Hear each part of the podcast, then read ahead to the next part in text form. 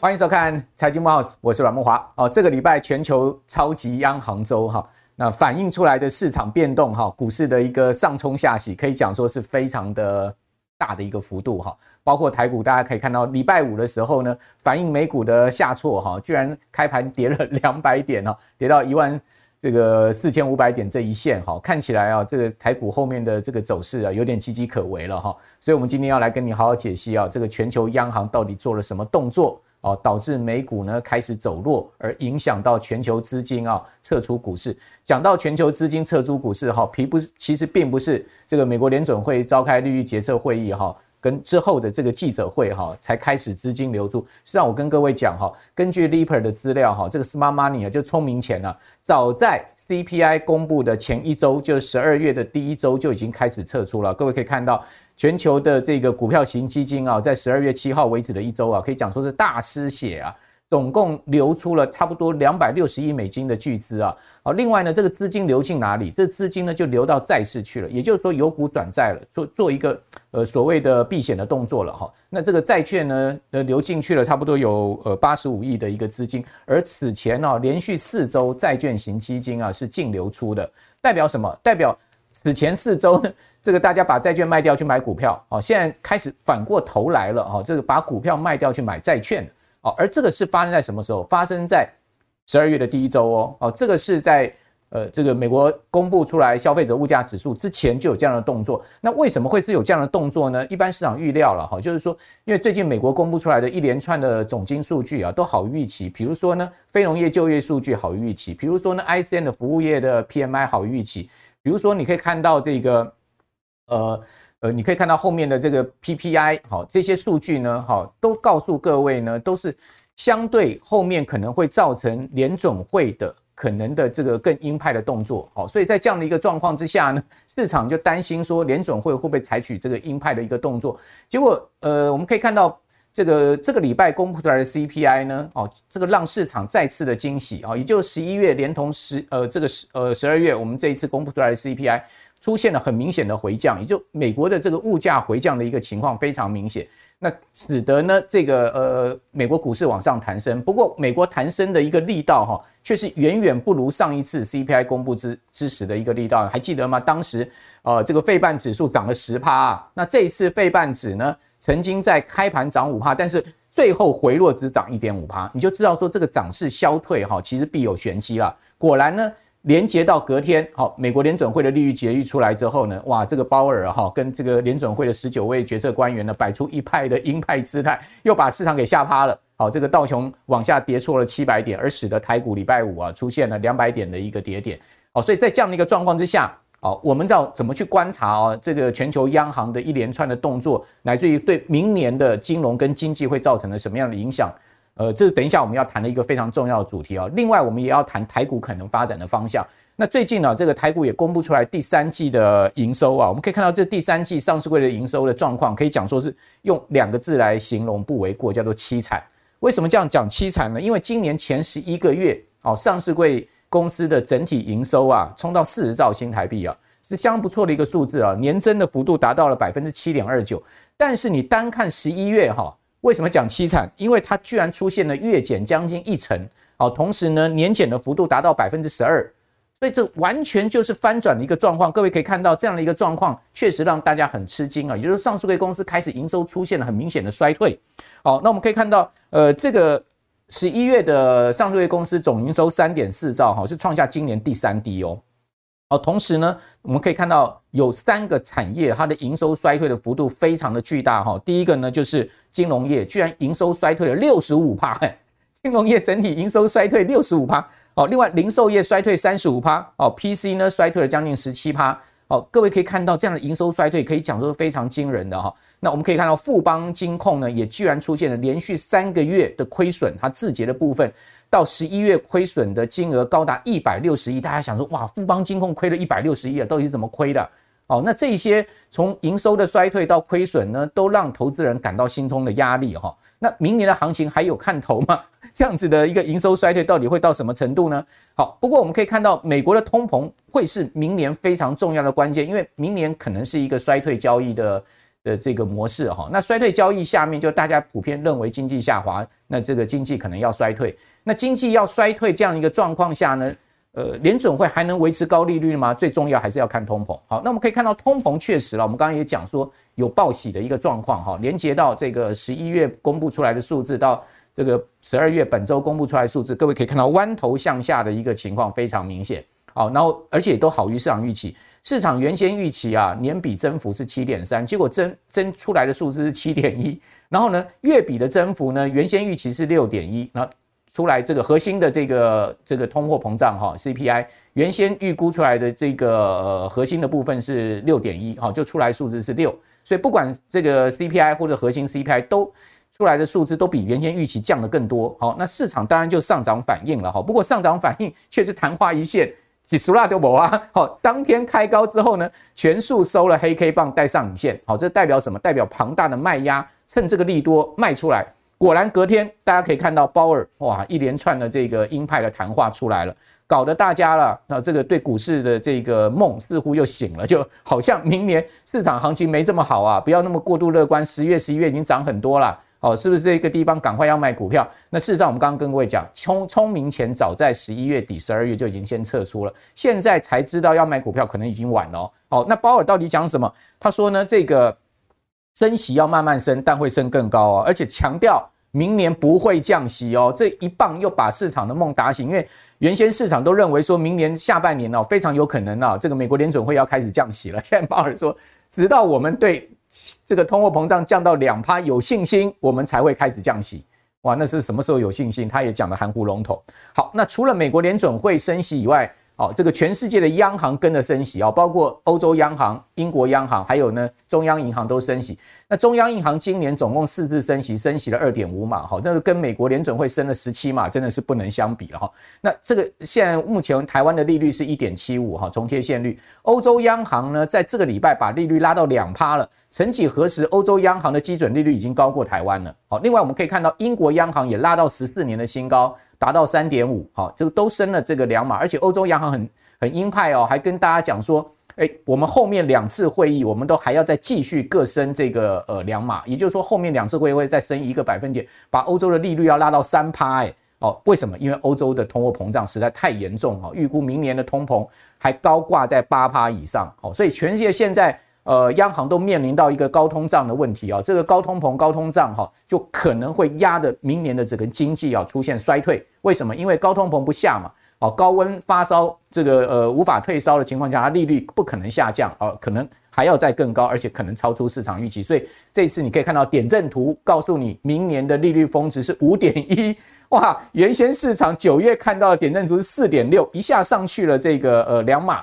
好，那大家心里就一惊了，哈，这个原来联准会心中真正在想的，这十九位决策官员在想的是利率要超过五趴，好，不要再幻想了。好，所以在这样状况之下，我们今天又要请到总经专家吴家荣先生来跟我们来谈哦，现在看到了这个种种的这个复杂的状况，以及呢，家荣兄今天要带来哦这个台股的独家的这个指标密码，告诉大家明年还有行情吗？明年到底是熊市还是牛市呢？我们从总经的角度，怎么样去这个呃，在金融市场上面哈求生存啊？我们也不敢讲说现在要在逆势上流哈，但是我们知道至少要能保住我们的小命了哈。所以呢，今今天要赶快来请教家荣兄，家荣兄你好，阿木好好，各位观众大家好。好，那家荣兄这个全球央行这个礼拜的大动作，您怎么解读呢？当然，最他最关注的还是联准会的动作。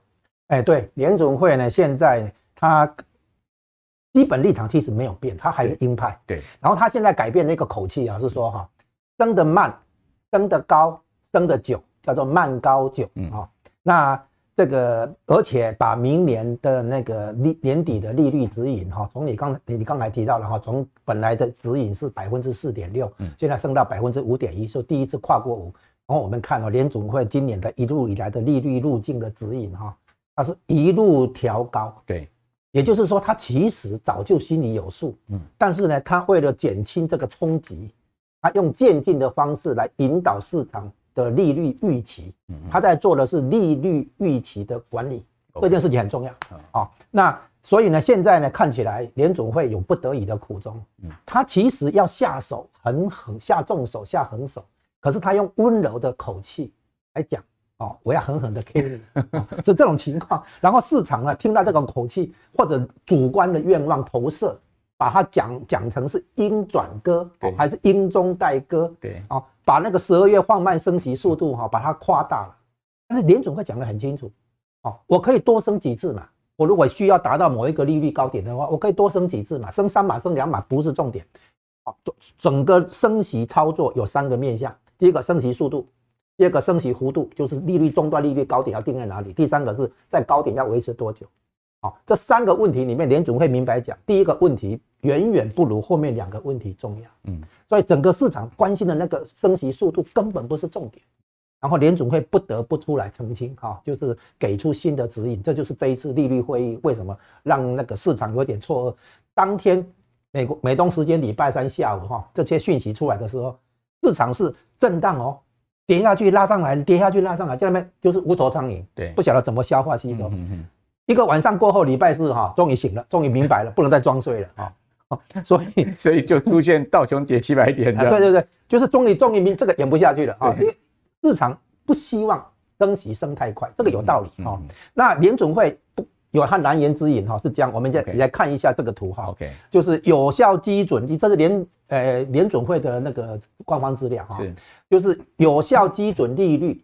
啊，目前联准会在掌握的那个利率，啊嗯，然后它减掉 CPI，也就是说利率超过 CPI 到什么程度？对。啊，那我们看一下，在八零年代、七零年代末期、八零年代的时候，那个高通膨年代哈，那个利率曾经是负的，对。啊，就是说利率还没有追上通膨率的时候，负的，负百分之五左右啊。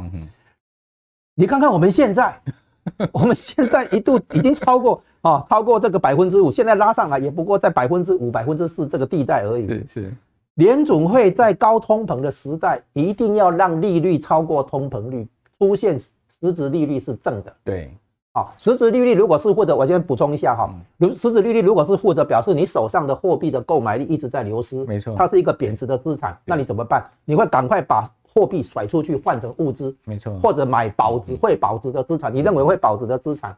结果大家都把货币甩出去抢东西的结果，东物价当然涨上去嘛。所以你如果在有通有通膨的年代，你不能让实质利率是负的；但是在通缩的年代，你可以让实质利率是负的。是，好，用这个来刺激经济。那之前我们量化宽松的时期，实实质利率是负的，因为那个时候在通缩，所以用实质利率是负的来对抗通缩。现在已经没有通缩的问题，现在是通膨，所以呢，实质利率一定要修正过来。那联准会呢，显然看看出来，它现在哈。落后很幅度很大哦，他要把这个这个实质利率是负的修正过来。对，然后呢，进一步我们看这个大通膨年代哈，我们看第二个图。OK，在大通膨时期，对，那个实质利率其实是大大超过通膨率，好，拉的很高了哈。你看哈，从从那个，它就是刚刚两个实质利率是负的，对不对？然后通膨的时时期的话拉得很高，对，就是利率超过通膨率幅度很大。嗯，然后一直到九二年之后。还看，还那个最那个平平下来哈，那个利率等于通膨率，对，十几年的时间，利率超过通膨率幅度这么大，现在我们呢还在落后，联总会其实还在落后，还在落后追赶，要把利率实质利率负的修正过来，是，他不好意思明白跟大家讲，啊，如果通膨率 CPI 假定降到五 percent 好不好？现在在在七 percent 哦，对，假定降到五 percent。那么实质利率如果是两个百分点的话，利率要升到七 percent。对，我们现在才三点七五，是升到四点二五。对，还早啊。那如果两个 percent 能够，就是实质利率超过通膨率 CPI 两个百分点就能把通膨压下来的话，那也很幸运哦。哦，你看看当初的话是利率超过不止五个百分点的，将将近七个百分点了哦，然后维持一段很长的时间哦，最后才才那个消退。嗯嗯，你看看我们现在是落后哎。所以联准会不敢把这个真相讲出来，他一定要把实质利率从负的调到零，调到正的，而且正的还不晓得要正到多少。对，因为上一次大家看看上一次的时候，正的这个接近哈超过百分之七点五，才压下来。对，然后压下来，所以呢，当中联准会一度放宽，就是来看看这升息以后的效果，结果通膨扑上来。结果通膨 CPI 扑上来的结果，实质利率就掉下来，嗯，好，然后最后不行。所以，从这一次联准会的经验教训，就是不能过早放松，宁可紧缩过度，也不能紧缩不足。原因在这里。对，当年就有有有说啊，我们升息升了一阵子的，我们来观察一下政策效果，给他时间发酵，不行，来不及了。因为什么？因为通膨反扑了。没错啊，那一个核心的原因就是工资。对啊，现在联准会这这对通膨，如果通膨数据降下来。然后联总会宽松放松，OK 嘛，很合理。我们大家都希望通膨早点降下来，但是通膨降不降下来，关键是怎么怎么看？对，不是看原物料。对，大家都很关心油价啦、铜价啦、哈那个玉米啦、哈还有那个其其他的那个木材啦、棉花等等各种原物料。原物料确实降下来。联总会这一次讲哈，那个核心 PCE 哈，嗯，那个有三个成分，第一个原物料，第二个租金，第三个工资。哦，原物料确实有降下来。哦，工资的话，预料明年第二季也会。降下来，嗯嗯，现在唯一的大问题就是工资，嗯，那很多人相信说高基期效应，高基期效应讲的是原物料，对，那工资的话是反过来，你今年物价膨胀上上来的话，你你觉得工资会不会要求补偿通膨损失？一定会啊，不然就罢工了。啊。对，你基期越高的结果，工资反馈的力道越强啊，不是什么低基期效呃高基期效应，所以因为今今年基期高了，明年就会降下来。现在很坊间有很多的那个论述是这样子的，他说今年通膨走高，比如明年会会那个高低级效应，然后就没有办法涨那么多，就会掉下通膨率会掉下来。你是讲的是同一个东西，对啊，比如油价高低级效应，油价不会再涨那么多。可是呢，你没有想到的是工资啊，那是生产要素跟产品之间的关系，生产要素会要求那个补偿通膨的损失，它会涨工资嘛。嗯，那这一点的话，联总会不清楚。工资反扑的力道，反映通膨的力道有多强？他在观察这一点。OK，第二个，那个他不晓得利率升上来之后，他一定要透过升息来为就业市场降温，失业率要提高。然后呢，失业率提高以后，降低工资的增长率。工资的增长率目前是百分之五点一哦。然后呢，核心 PCE 就是百分之五点零哦。工资如果是百百分之五以上的话，通膨率降不下来。嗯嗯。哦，所以呢，升息一定要升到就业市场降温，对，工资的呃失业率走高，然后工资增长率降下来，这样才渴望彻底打败通膨，结束通膨的对抗。那工资要涨到什么地方呢？就是联准会自己也没把握嘛，对，哦，就是工资会不会降下来，他也没把握，他也要观察，这是他的第二个风险。嗯，所以他的他的他面对这两个风险，他不晓得工资反扑，他也不晓得他升息以后能够把工资压到什么情情况。他只能边边做边看，是。哦，所以呢，这个这个地方的话，他在摸索，他有风险，嗯，哦，第三个风险就是他怕利率升高以后，嗯。透过公债价格下跌冲击到金融市场，对，那可能会出现金融风暴。所以他怎么样平衡很重要。对，所以他放慢的真正理由不是因为担心经济衰退，对，是看到英国退休金 那个基金跟那个瑞士信贷哈 这个问题，他知道升太快的话，金融机构来不及调整，所以会有金融风暴。到时候他再降息。叶伦出来警告了，美国国债有流动性问题啊。对，他怕升太快会带来金融冲击，对，这个冲击多大他也不知道。OK，所以他总共有三个风险。嗯啊，工。工资的反扑到底力道如何？不知道。然后第二个，升息以后对工资的压力到底多大？哈，嗯，不知道。再来呢，升息以后对金融的冲击情况如何？不清楚。他有这些风险，所以他很小心，是原因在这里。他不是因为担心经济衰退，他担心的更更多的是担心金融冲击。对，所以他现在升得慢，升得高，升得久，然后呢，金融市场可能不得不吞下这些讯息。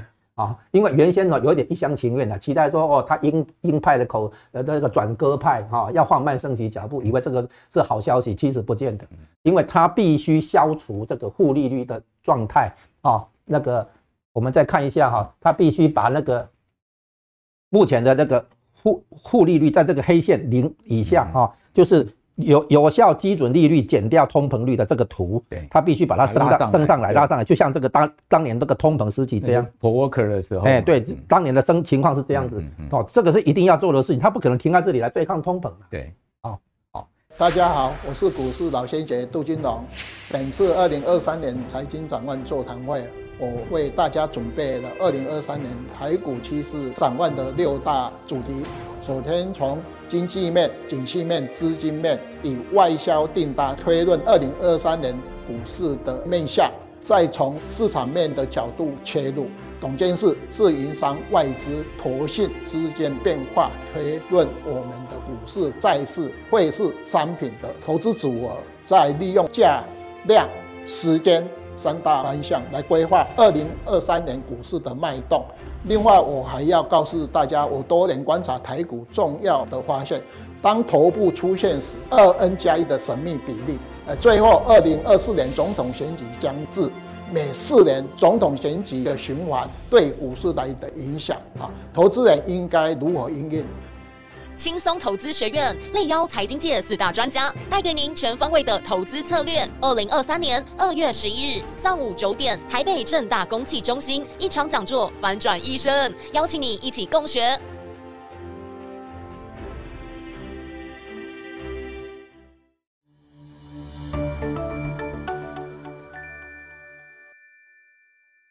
呃，嘉荣兄已经把这个明年的情势讲得非常清楚了，所以通膨。哦，是一个非常重要的关键。那刚刚谈到通膨的核心，其实三大部分嘛，一个原物料其实不用太担心嘛，哈。那另外呢，住房的这个成本呢，其实明年第二季大概就下来了，哈。这个鲍尔也讲很清楚，这个部分联总会就是用时间等。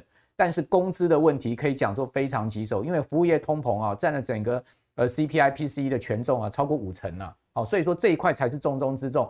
但问题是说，以我的观我的观察是这样子哈，这个工资啊要下来，你想老板要帮员工减薪啊。哦，哎，这个你这个呃，嘉龙兄，你这个月薪水十万哈，你下个月变九万，哇，谁会愿意啊？我就不干了。如果今天今天就业市场非常好的话，老子我就去其他研究机构了，我就不干了，对不对？什么样情况下工资才会下来，就是减薪才会发生？一定是经济大衰退，失业率大幅上升的时候，老板就讲说，哎，李记就拍鬼了，我们公司也都快撑不下去了，所以我也只能大家这个呃相忍为国，所以每一个人都减薪。这个百分之二十，他现在是要工资的增长率，对啊，从现在百分之五以上降到百分之三点五以下，工资还在涨，只不过涨幅不要那么大。对，好，那老板要把这个工资的涨幅放缓，那也要经济的这个整个不景气了。我说要靠裁员啊。对呀、啊，要靠裁员，这种大家员工大家心里很紧张，说我现在不是要这个薪水要能增加多少，而是我要不能保保住工作。对对对对，这个时候才能够把工资压下来。对。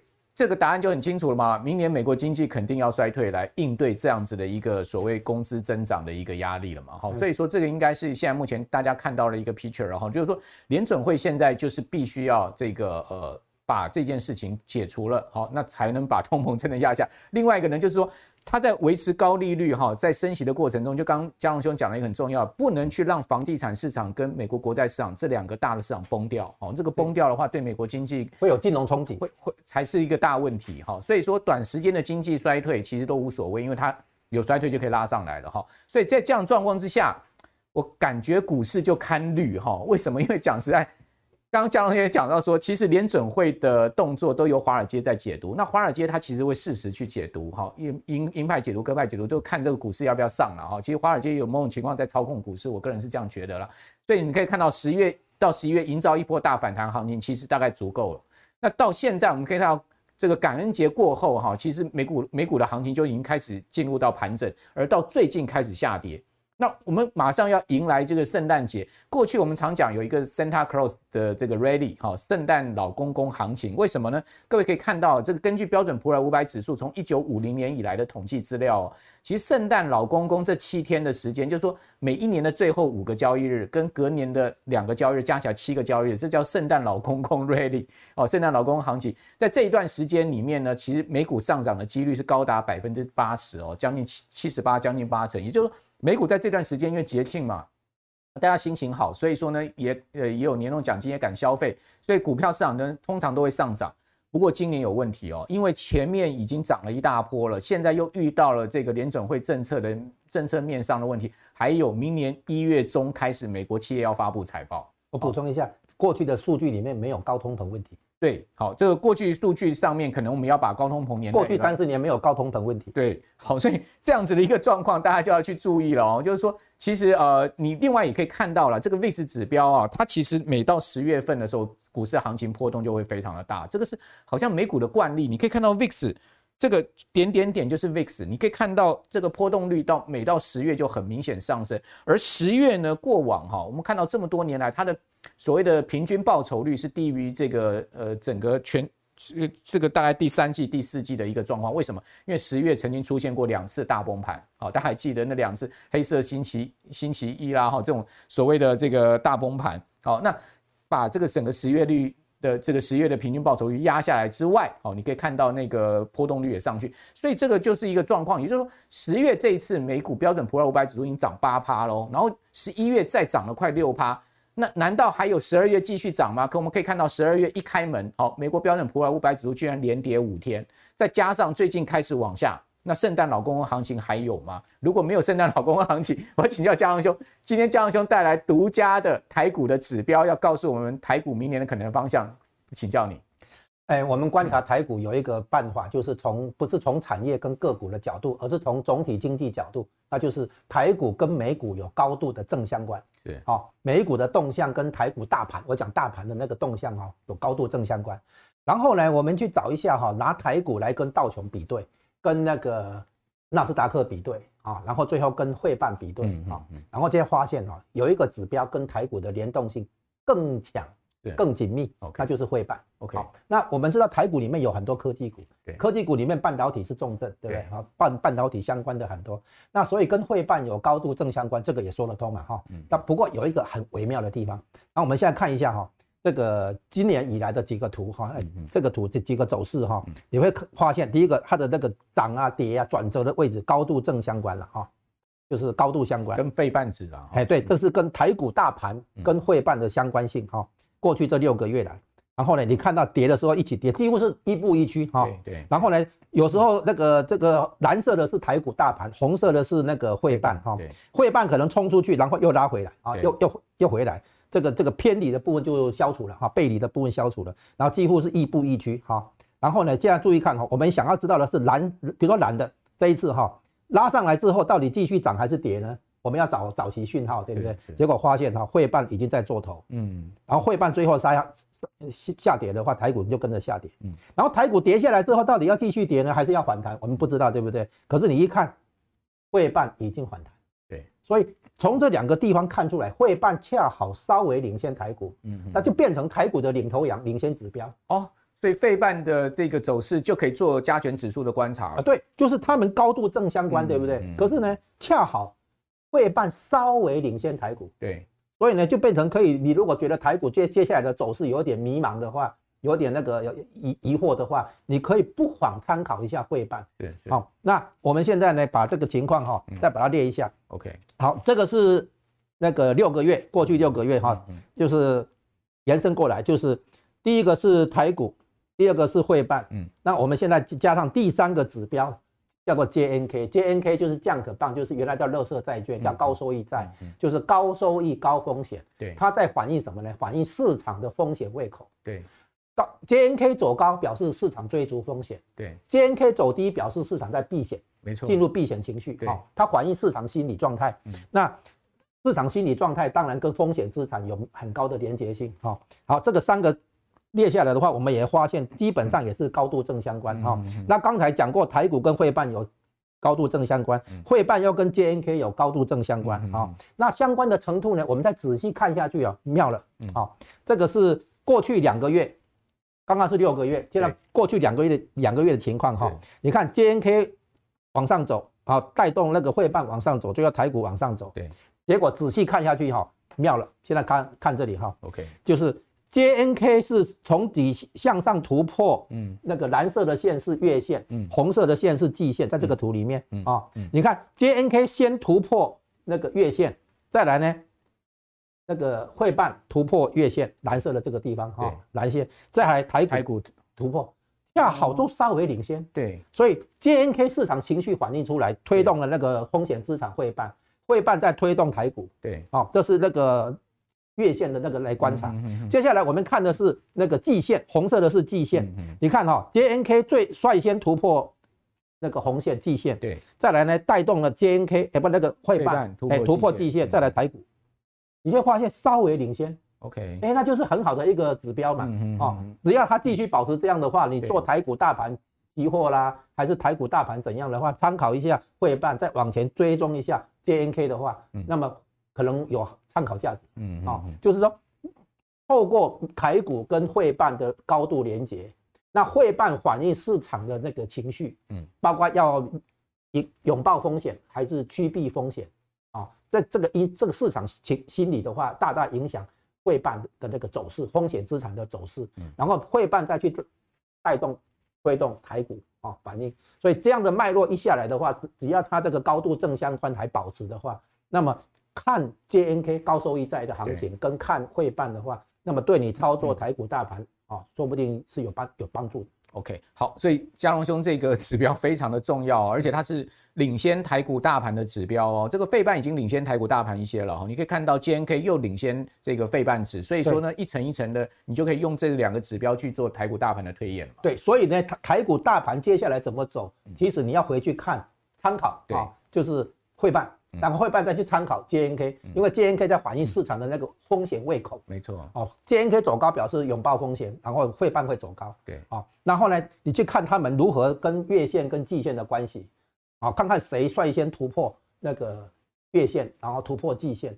那目前看起来是 JNK 稍微领先会办，会办又稍微领先台股。嗯嗯。啊，所以呢，如果台股会跌的话，那就是你去看汇办有没有跌，嗯，你去看那个 JNK 风险胃口是不是下降，嗯，是不是避险情绪上升，嗯，哦，你从国外的变化联系到台股，这是一个办法。OK，好，那这个指标提供大家参考啊。另外，我们来看一下中国大陆的经济啊。中国大陆经济呢，有一个非常重要的指标，就是货币供给的一个情况。好，M2 好，广义货币供给跟 M1 广呃狭义货币供给，各位可以看到最新的状况。哦，当然他们早就已经出现剪刀差了哈，就是说两个出现了这个背离的一个状况，剪刀差，你可以看到剪刀差的缺口越来越大哦。哦，这个呃，M two 现在目前出现比较明显的这个增长往上走，哈，这个钱有在放出来，但是呢 M1 却是在紧缩的一个状况，就它的增长的一个呃幅度啊，很不如这个 M1 增长幅度。虽然说最新一个月的数字两个都有增长，但是增长的这个 M1。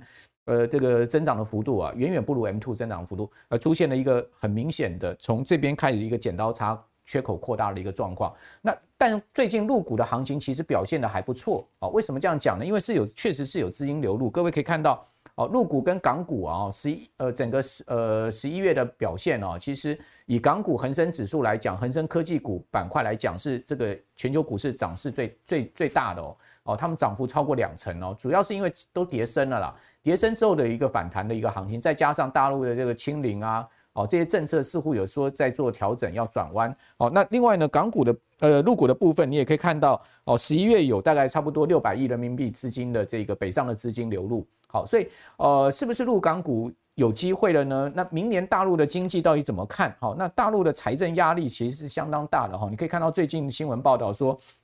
哦，中国大陆呢在发特别国债七千五百亿人民币，而且市场又传闻说明年第一季啊，哦，这个大陆要推出一个一兆人民币的半导体的扶植计划，也就是说陆版的晶片法案也要出来了，有钱吗？哦，在发债去支持这个半导体吗？大家可以看到，哦，它其实在过去呃这个一九九八年亚洲金融危机的时候，两千零七年金融海啸前夕，二零一七年呢、啊、也有。这个相当大的动作，跟二零二零年呢都有所谓对抗疫情时候相当大的一个发债的动作。那这次又来了七千五百亿，那是凸显它的一个财政压力呢，还是说要筹钱去支持半导体？好，那这个部分就要请教佳龙兄，因为我们刚刚谈了这个呃美国，我们谈了这个台湾。好，那你对呃中国大陆的经济形势，你明年怎么看呢？最近的所谓清零。的政策的调整，哦，是不是有助于它明年经济的一个复苏呢？哦，你一口气抛出了好几个观察角度。对，我们现在现在看起来哈，这个商业银行有准备金，它不敢放款，嗯，啊，所以呢，你会发现这个 M1、M2 有差距啊，就是商业银行怕放款出去以后变成呆账收不回来，所以呢态度变成保守，它可以放款而没有放款。对，啊，然后呢，接下来看。这个有关那个花债的问题哈，你提的这几个时间点啊，那个大陆的政府透过花债来克服当时的经济困境啊，那可是当时都是美国跟中国之间是友善的，嗯，现在美国对中国来讲是充满敌意啊，下手越来越狠，越来越重，所以现在的花债跟以前已经有不一样的背景，从九二年以后啊，那个中国在所谓回到改革开放。美国在支持中中国的改革开放，所以呢，那个时候你作为金融操作的话，坦白讲比较顺畅了啊。没有阻力。现在的话，美国跟你对着干，你跟美国对着干，所以呢，你你即不不不单是半导体啊，你金融方方面的话，大概美国也会不断的加压力。嗯，所以呢，现在的情况会的确跟以前不能一概不能类比了啊。之前是美国在支持，中国也在走改革开放。现在的话，严格讲来，中国已经在从改革开放退却，因为他担心改革开放再下去的话，人民从市场经济找到活路，就不再那么依赖政府，不再那么依赖党国体制，所以他会觉得改革开放推推动下去的话，哦，轻则亡党，重则亡国，他有这样的一个思路在，所以他要收缩回来，他要让人民一直需要依赖政府，依赖党啊。这样才能够保党保政权，他有这样的想法。如果你们一直搞，如果一直搞改革开放的话，老老百姓在市场经济找到活路，他不需要政府了，对啊，不需要党了，那怎么办？共产党怎么怎么办啊？马云都爬到我头上了啊！对，所以所以共共产党强调安全，嗯，强调社会监控啊，都在维稳啊。他从他的立场来讲，他在维稳，他不敢再让改革开放下去。啊，这一次因为白纸运动啊，他有一点这个手忙脚乱，所以呢就。解封啊，局部解封，有限度解封。可是解封哈，他他这样，他也对也不对。对的结果就是你要救经济，肯定要解封了啊。可不对的原因是因为他没有充分准备好，仓促之下解封的结果，造成很多的那个乱象啊哈。比如说包括医院哈被塞爆，嗯，原来很多那个那个轻重症的人哈，现在要去补看病、补治疗、补手术啊，那医院的物物资也不够应付啊。然后呢，一一解封以后。疫情本身的感染也扩大啊，那个人口基数庞大嘛，肯定会有很多人那个重症了哈，无无症状的或者轻症的就算了，很多重症的话可能没有办法顺利治疗啊，就去世了哈。听说现在北京哈，大概每天去世的人四四百个，那个尸体都烧不完，在排队哦。所以说解封之后有解封的那个麻烦，但是我觉得这个有可能是迈向完全解封过程中哈。阵痛期，哎，必必必然的这个阵痛期，嗯，而且它也有帮助一件事情，就是群体免疫能力，就是你如果扩散到一个程度，为什么西方国家现在说要跟病毒共存？对，因为它有集体免疫能力，群体免疫能力都感染过了嘛？哎，对对。那当初封控哈，减少疫情没有错，可是却没有造没有造成群体免疫。对，那现在干脆补课，就是群体免疫之后，反而疫情会降下来。哦，就像跟那个西方国家一样。啊，所以呢，都解解这个风控嘛，对也不对；解封嘛，对也不对啊。那估计这个是短期，就说熬过去可能两个月吧，哈。然后呢，可能明年春节过后哈，看看情况会不会逐渐的上轨道。那不论如何，不管风控造成的实际影响如何，解封或局部解封造成的就是市场的情绪变成很乐观，所以你会看到行情的反弹。它并不是说实实质经济已经怎么反弹了，不是。而是说市场的那个乐观情绪发酵了啊，冒出来了。那从从这个角度来看的话，只要这个调整过程哈，这个转阵痛的过程能够控制在两个月之内的话，那么中国经济的风险就变成是可控。嗯啊，那接下来不排除一个大问题，就是全球经济的前景下修。对，美国跟欧洲带头衰退的话，那么中国也包括韩国、台湾、东南亚这种出口导向的经济体肯定会。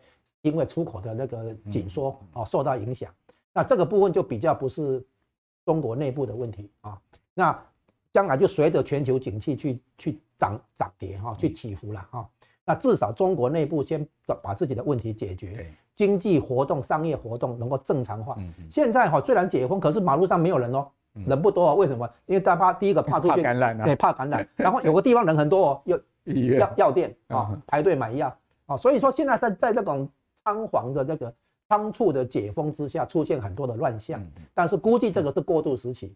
哦，一旦他确定解封的方向哈，而不再如果他要倒退，那我们也没办法，对不对？如果他继续往解封的方向走的话，那么中国经济可能还会迎来一波这个上升的那个趋势。嗯，好，所以看起来应该他不至于会往倒退走了，因为毕竟都已经解封了。如果真的达到群体免疫的话，哈。那应该就是呃这条路走下去，好，那事实上不管台湾、美国哈，全世界各国也都经历过这一段的大概两三个月的一个阵痛期，所以现在这个阵痛期呢回到了中国大陆身上了哈。那当然刚刚嘉荣先生讲得清楚，如果说这个政策继续走下去，好而不要走回头路的话，那大陆的这个明年的经济是有机会哈比原先大家预期来的好了哈。那这个当然对台湾呢也来讲也算是一个好事，为什么？因为毕竟两岸之间的经贸往来的关系是非常密切的了哈。好，那呃，综合今天呢、从美国到台湾到中国大陆，我们可以看到明年呢、确实是一个经济啊上面是。今年大家担心这个货币政策的问题，其实明年担心的最主要是经济的一个衰退跟经济下滑的问题哦，而这中间呢，其实又卡到了一个物价能不能下下来的一个状况。哦，所以在这么多复杂的状况下呢，我觉得投资上面我们还是要保守一点，然后尤其是明年上半年，大家在呃风险性资产股票的一个投资部位哦，你还是要适时的呃做一些调控哦，不然的话，呃，今年已经吃到了闷亏了，明年如果你在这个呃风险性资产再翻船的话哦，那这个真的要翻身就难喽。好，刚刚嘉龙兄已经提出很多事情了哈，让大家来参考。那今天非常谢谢嘉龙兄，好，也谢谢我们所有观众朋友收看。好，观众朋友，如果您喜欢我们财经 boss 的话，请继续呃告诉您好朋友啊，在所有的影音平台上搜寻我们的节目。好，那同时呢，在六日早上准时收看我们的节目之外，先跟您预告一个明年呢、哦，二月十一号的一个座谈会，有我，还有包括了有这个股市的赢者讲美股哈，另外呢还有杜金龙大师啊，这个今年在技术分析上看台股空头看得非常准的哈，已经看台积电转折也看得非常准的这个杜金龙大师，还有呢这个半导体的专家曲博，哦，我们四个人呢在二呃明年的二月十一号哈，就会做一个呃明年的整个市场的展望会。哦，那这个部分呢，就提供大家参考。我们有这个链接要报名，可以呃在我们链接上面去扫这个 code 啊，大家可以去报名。那之后呢，我们也预计要邀请嘉荣兄来办一场这个由明年。三四月的时候来办一场有总经的一个这个说明会哦，让各位呢可以一睹嘉荣兄的这个风采哦。同时，我相信嘉荣兄很多宝这个秘诀宝典哦都没有在这个呃我们节目里面讲的，到时候呢，请你提供独家心法，对，独家心法、独家指标，就像刚刚讲到说那个 JNK 哈，费半跟台股之间的关系，我觉得非常受用哈。那这个部分呢就期待了哈。好，那我们今天再次谢谢嘉荣兄，谢谢我们大家观众朋友收看，六日早上准点收看我们的节目，我是阮木华，拜拜，拜拜，谢谢。二零二二年面临了全球景气严寒，风险剧增，危机跟难题是层出不穷，随时考验着投资人的市场敏锐度跟决策力。这次二零二三财经展望座谈会，力邀各大财经领域的专家，为您提前规划出二零二三年全球财经的风险跟机会。首先呢，由股市老先觉杜金龙领航，带领出呢二零二三年台股的展望跟趋势。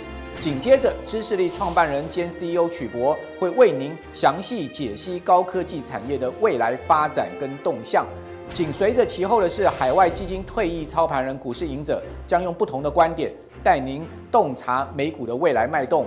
而我将以纵观全球总经的角度，判读全世界经济体的变动，为您掌握趋势先机，在逆境中引领前行。您的投资布局跟配置将会更加稳健。